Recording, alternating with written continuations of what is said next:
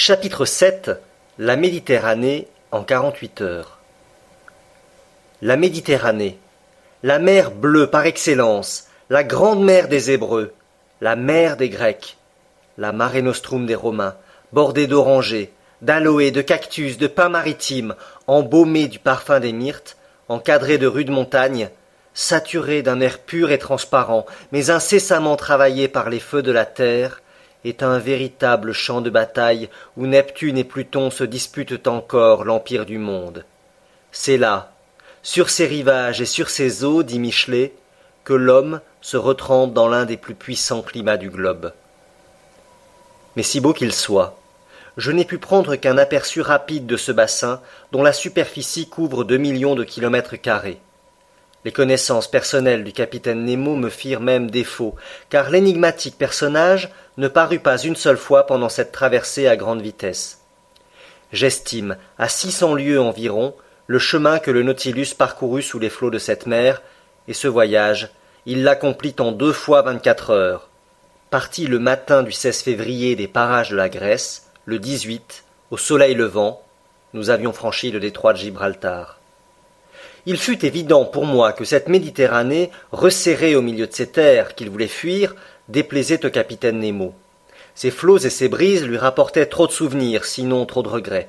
Il n'avait plus ici cette liberté d'allure, cette indépendance de manœuvre que lui laissaient les océans, et son Nautilus se sentait à l'étroit entre ces rivages rapprochés de l'Afrique et de l'Europe.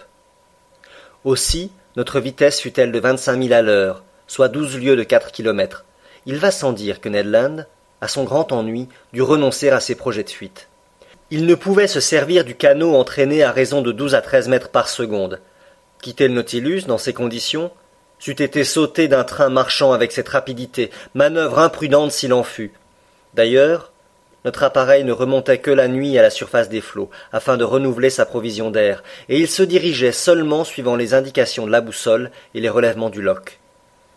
Je ne vis donc, de l'intérieur de cette Méditerranée, que ce que le voyageur d'un express aperçoit du paysage qui fuit devant ses yeux, c'est-à-dire les horizons lointains, et non les premiers plans qui passent comme un éclair. Cependant, Conseil et moi nous pûmes observer quelques-uns de ces poissons méditerranéens que la puissance de leurs nageoires maintenait quelques instants dans les eaux du Nautilus.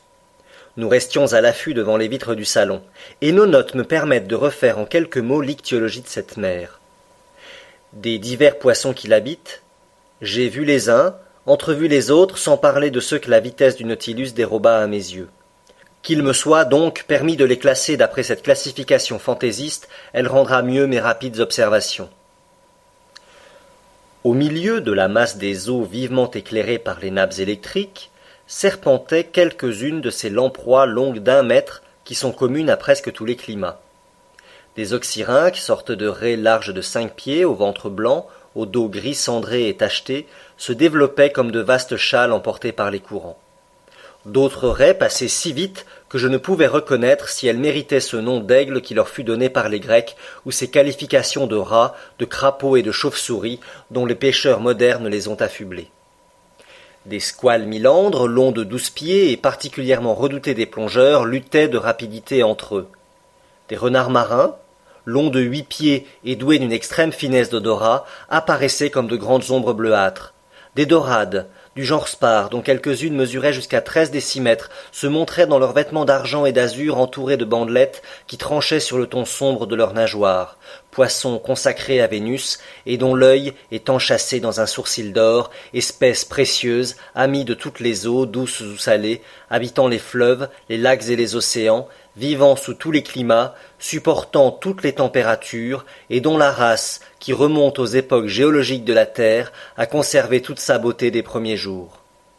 Des esturgeons magnifiques, longs de neuf à dix mètres, animaux de grande marche, heurtaient d'une queue puissante la vitre des panneaux, montrant leur dos bleuâtre à petites taches brunes. Ils ressemblent aux squales, dont ils n'égalent pas la force, et se rencontrent dans toutes les mers. Au printemps, ils aiment à remonter les grands fleuves, à lutter contre les courants de la Volga, du Danube, du Pô, du Rhin, de la Loire, de l'Oder, et se nourrissent de harengs, de maquereaux, de saumons et de gades. Bien qu'ils appartiennent à la classe des cartilagineux, ils sont délicats. On les mange frais, séchés, marinés ou salés, et autrefois on les portait triomphalement sur les tables de Lucullus. Mais de ces divers habitants de la Méditerranée, ceux que je pus observer le plus utilement lorsque le Nautilus se rapprochait de la surface appartenaient au soixante-troisième genre des poissons osseux. C'étaient des scombretons, au dos bleu-noir, au ventre cuirassé d'argent, et dont les rayons dorsaux jettent des lueurs d'or.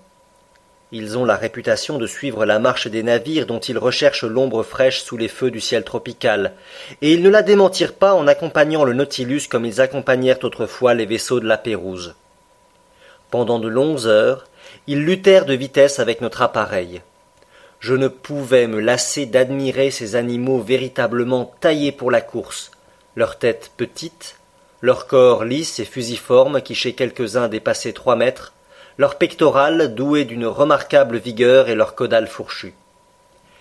Ils nageaient en triangle, comme certaines troupes d'oiseaux dont ils égalaient la rapidité, ce qui faisait dire aux anciens que la géométrie et la stratégie leur étaient familières. Et cependant ils n'échappent point aux poursuites des Provençaux, qui les estiment comme les estimaient les habitants de la Propondite et de l'Italie, et c'est en aveugle, en étourdi, que ces précieux animaux vont se jeter et périr par milliers dans les madragues marseillaises. Je citerai, pour mémoire seulement, ceux des poissons méditerranéens que Conseil ou moi nous ne fîmes qu'entrevoir. C'étaient des gimontes fierasphères blanchâtres qui passaient comme d'insaisissables vapeurs, des murènes congres, serpents de trois à quatre mètres enjolivés de vert, de bleu et de jaune, des gades merlus longs de trois pieds dont le foie formait un morceau délicat, des copeles ténia qui floppaient comme de fines algues, des trigles que le poète appelle poissons-lyres et les marins poissons-siffleurs, et dont le museau est orné de deux lames triangulaires et dentelées qui figurent l'instrument du vieil Homère, des trigles hirondelles, nageant avec la rapidité de l'oiseau dont ils ont pris le nom, des holocentres mérous à tête rouge, dont la nageoire dorsale est garnie de filaments, des aloses agrémentés de taches noires, grises, brunes, bleues, jaunes, vertes, qui sont sensibles à la voix argentine des clochettes, et de splendides turbots, ces faisans de la mer sortent de losanges à nageoires jaunâtres, pointillés de brun, et dont le côté supérieur, le côté gauche, est généralement marbré de brun et de jaune, enfin des troupes d'admirables mules rougées, véritables paradisiers de l'océan,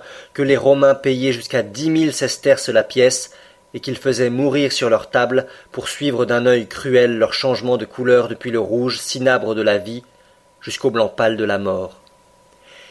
Et si je ne pus observer ni Miralé, ni Baliste, ni Tétrodon, ni Hippocampe, ni Jouan, ni Centrisque, ni Blény, ni Surmulé, ni Labre, ni Éperlan, ni Exocète, ni Anchois, ni Pagel, ni Bog, ni Orphe, ni tous ces principaux représentants de l'ordre des pleuronectes, les limandes, les flettes, les plis, les sols, les carlets communs à l'Atlantique et à la Méditerranée, il faut en accuser la vertigineuse vitesse qui emportait le Nautilus à travers ces eaux opulentes. Quant aux mammifères marins, je crois avoir reconnu, en passant à l'ouvert de l'Adriatique, deux ou trois cachalots munis d'une nageoire dorsale du genre des physétères, quelques dauphins du genre des globicéphales, spéciaux à la Méditerranée, et dont la partie antérieure de la tête est zébrée de petites lignes claires, et aussi une douzaine de phoques au ventre blanc, au pelage noir, connus sous le nom de moines et qui ont absolument l'air de dominicains longs de trois mètres. Pour sa part, Conseil croit avoir aperçu une tortue large de six pieds, ornée de trois arêtes saillantes dirigées longitudinalement. Je regrettais de ne pas avoir vu ce reptile, car à la description que m'en fit Conseil, je crus reconnaître le luth qui forme une espèce assez rare. Je ne remarquai pour mon compte que quelques cacouanes à carapace allongée. Quant aux zoophytes, je pus admirer pendant quelques instants une admirable galéolaire orangée qui s'accrocha à la vitre du panneau de bâbord. C'était un long filament ténu s'arborisant en branches infinies et terminé par la plus fine dentelle qu'eussent jamais filée les rivales d'Arachné. Je ne pus malheureusement pêcher cet admirable échantillon, et aucun autre zoophyte méditerranéen ne se fût sans doute offert à mes regards, si le Nautilus, dans la soirée du 16, n'eût singulièrement ralenti sa vitesse. Voici dans quelles circonstances. Nous passions alors entre la Sicile et la côte de Tunis. Dans cet espace resserré entre le cap Bon et le détroit de Messine, le fond de la mer remonte presque subitement. Là, s'est formée une véritable crête sur laquelle il ne reste que dix-sept mètres d'eau, tandis que de chaque côté la profondeur est de cent soixante-dix mètres. Le Nautilus dut donc manœuvrer prudemment, afin de ne pas se heurter contre cette barrière sous-marine. Je montrai à Conseil sur la carte de la Méditerranée l'emplacement qu'occupait ce long récif. Mais n'en déplaise à monsieur, fit observer Conseil, c'est comme un isthme véritable, qui réunit l'Europe à l'Afrique. Oui, mon garçon, répondis-je, il barre en entier le détroit de Libye, et les sondages de Smith ont prouvé que les continents étaient autrefois réunis entre le cap Boko et le cap Furina. Je le crois volontiers, dit Conseil. J'ajouterai, repris-je, qu'une barrière semblable existe entre Gibraltar et Ceuta, qui, au temps géologique, fermait complètement la Méditerranée. Eh, fit Conseil, si quelque poussée volcanique relevait un jour ces deux barrières au-dessus des flots. Ce n'est guère probable, Conseil. Enfin, que monsieur me permette d'achever, si ce phénomène se produisait, ce serait fâcheux pour monsieur de Lesseps, qui se donne tant de mal pour percer son isthme. J'en conviens, mais je te le répète, Conseil, ce phénomène ne se produira pas. La violence des forces souterraines va toujours diminuant, les volcans, si nombreux au premier jour du monde, s'éteignent peu à peu. La chaleur interne s'affaiblit, la température des couches inférieures du globe baisse d'une quantité appréciable par siècle, et au détriment de notre globe, car cette chaleur, c'est sa vie. Cependant, le soleil. Le soleil est insuffisant, conseil. Peut-il rendre la chaleur à un cadavre? Non, que je sache. Eh bien, mon ami, la terre sera un jour ce cadavre refroidi. Elle deviendra inhabitable et sera inhabité comme la Lune, qui depuis longtemps a perdu sa chaleur vitale. Dans combien de siècles? demanda Conseil. Dans quelques centaines de mille ans, mon garçon. Alors, répondit Conseil, nous avons le temps d'achever notre voyage, si toutefois Ned Land ne s'en mêle pas. Et Conseil, rassuré, se remit à étudier le haut fond que le Nautilus rasait de près avec une vitesse modérée. Là, sous un sol rocheux et volcanique, s'épanouissait toute une flore vivante.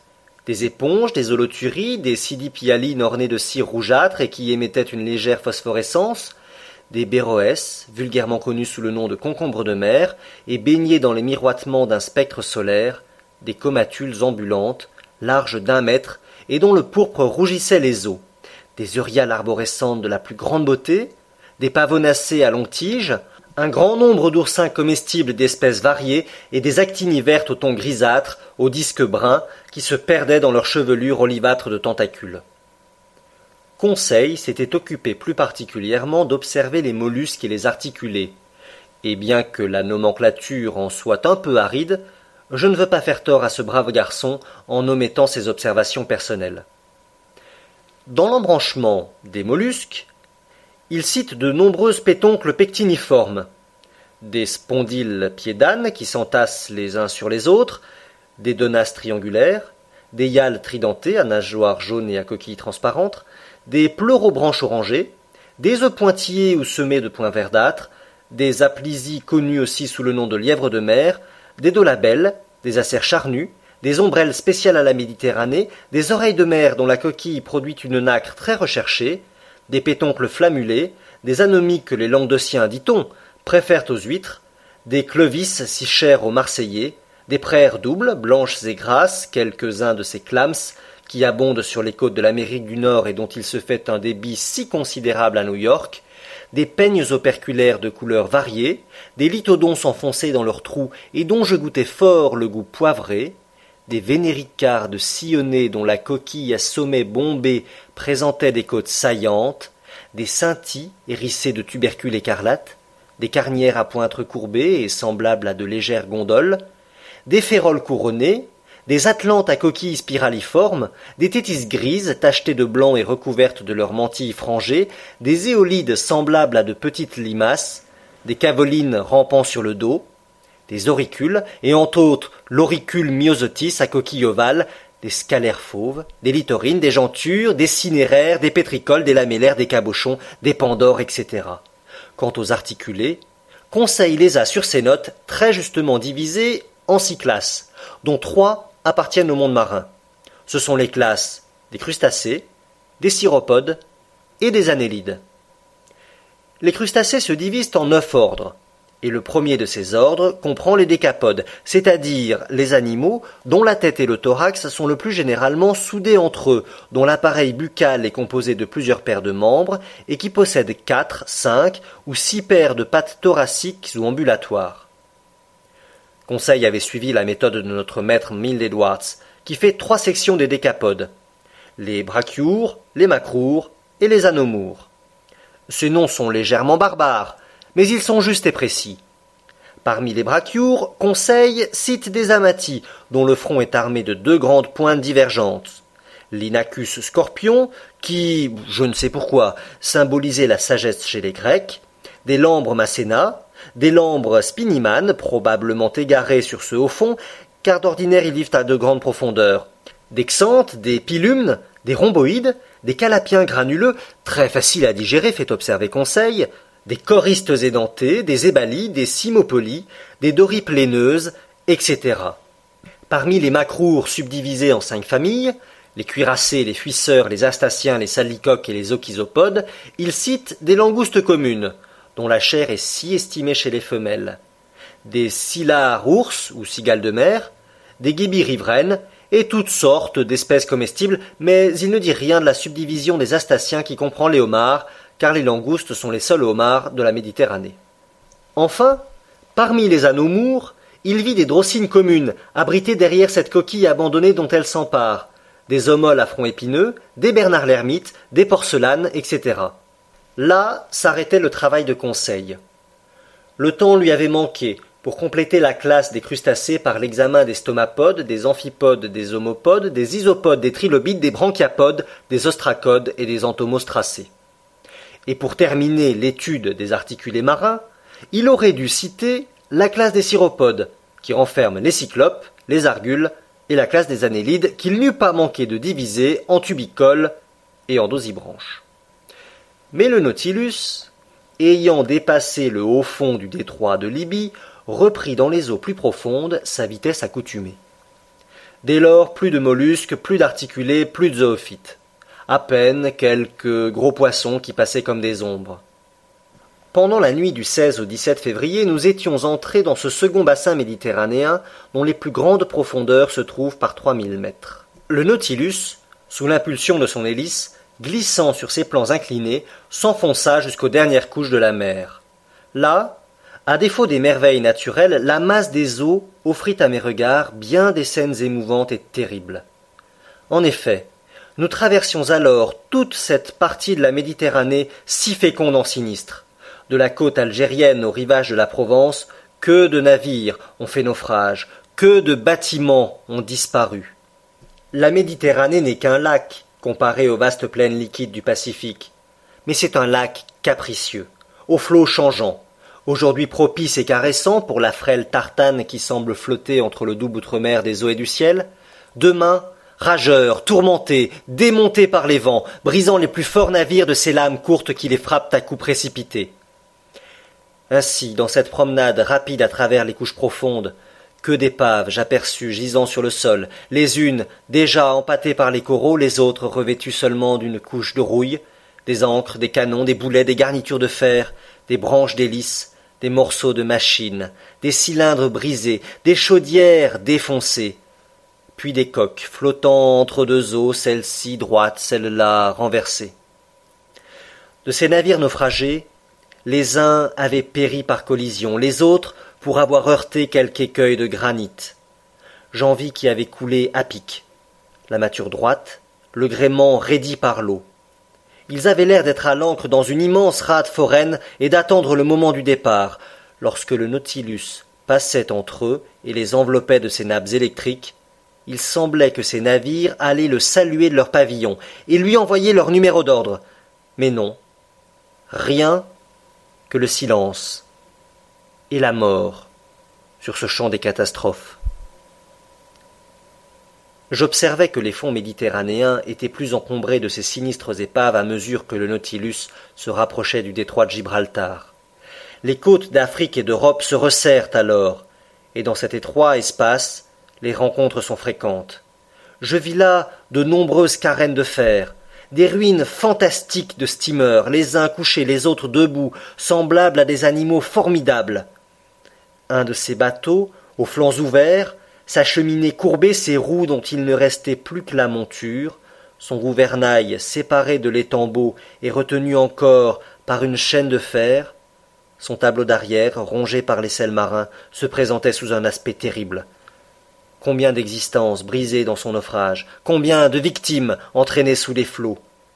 Quelques matelots du bord avaient-ils survécu pour raconter ce terrible désastre, ou les flots gardaient-ils encore le secret de ce sinistre? Je ne sais pourquoi, il me vint à la pensée que ce bateau enfui sous la mer pouvait être l'Atlas, disparu corps et biens depuis une vingtaine d'années, et dont on n'a jamais entendu parler. Ah. Quelle sinistre histoire serait à faire que celle de ces fonds méditerranéens, de ce vaste ossuaire où tant de richesses se sont perdues, où tant de victimes ont trouvé la mort. Cependant, le Nautilus, indifférent et rapide, courait à toute hélice au milieu de ces ruines. Le 18 février, vers trois heures du matin, il se présentait à l'entrée du détroit de Gibraltar. Là existent deux courants. Un courant supérieur, depuis longtemps reconnu, qui amène les eaux de l'océan dans le bassin de la Méditerranée, puis un contre-courant inférieur, dont le raisonnement a démontré aujourd'hui l'existence. En effet, la somme des eaux de la Méditerranée, incessamment accrue par les flots de l'Atlantique et par les fleuves qui s'y jettent, devrait élever chaque année le niveau de cette mer, car son évaporation est insuffisante pour rétablir l'équilibre. Or, il n'en est pas ainsi. Et on a dû naturellement admettre l'existence d'un courant inférieur qui, par le détroit de Gibraltar, verse dans le bassin de l'Atlantique le trop-plein de la Méditerranée. Fait exact, en effet. C'est de ce contre-courant que profita le Nautilus. Il s'avança rapidement par l'étroite passe. Un instant, je pus entrevoir les admirables ruines du temple d'Hercule enfui, au dire de Pline et d'Avienus, avec l'île basse qui le supportait. Et quelques minutes plus tard, nous flottions sous les flots de l'Atlantique.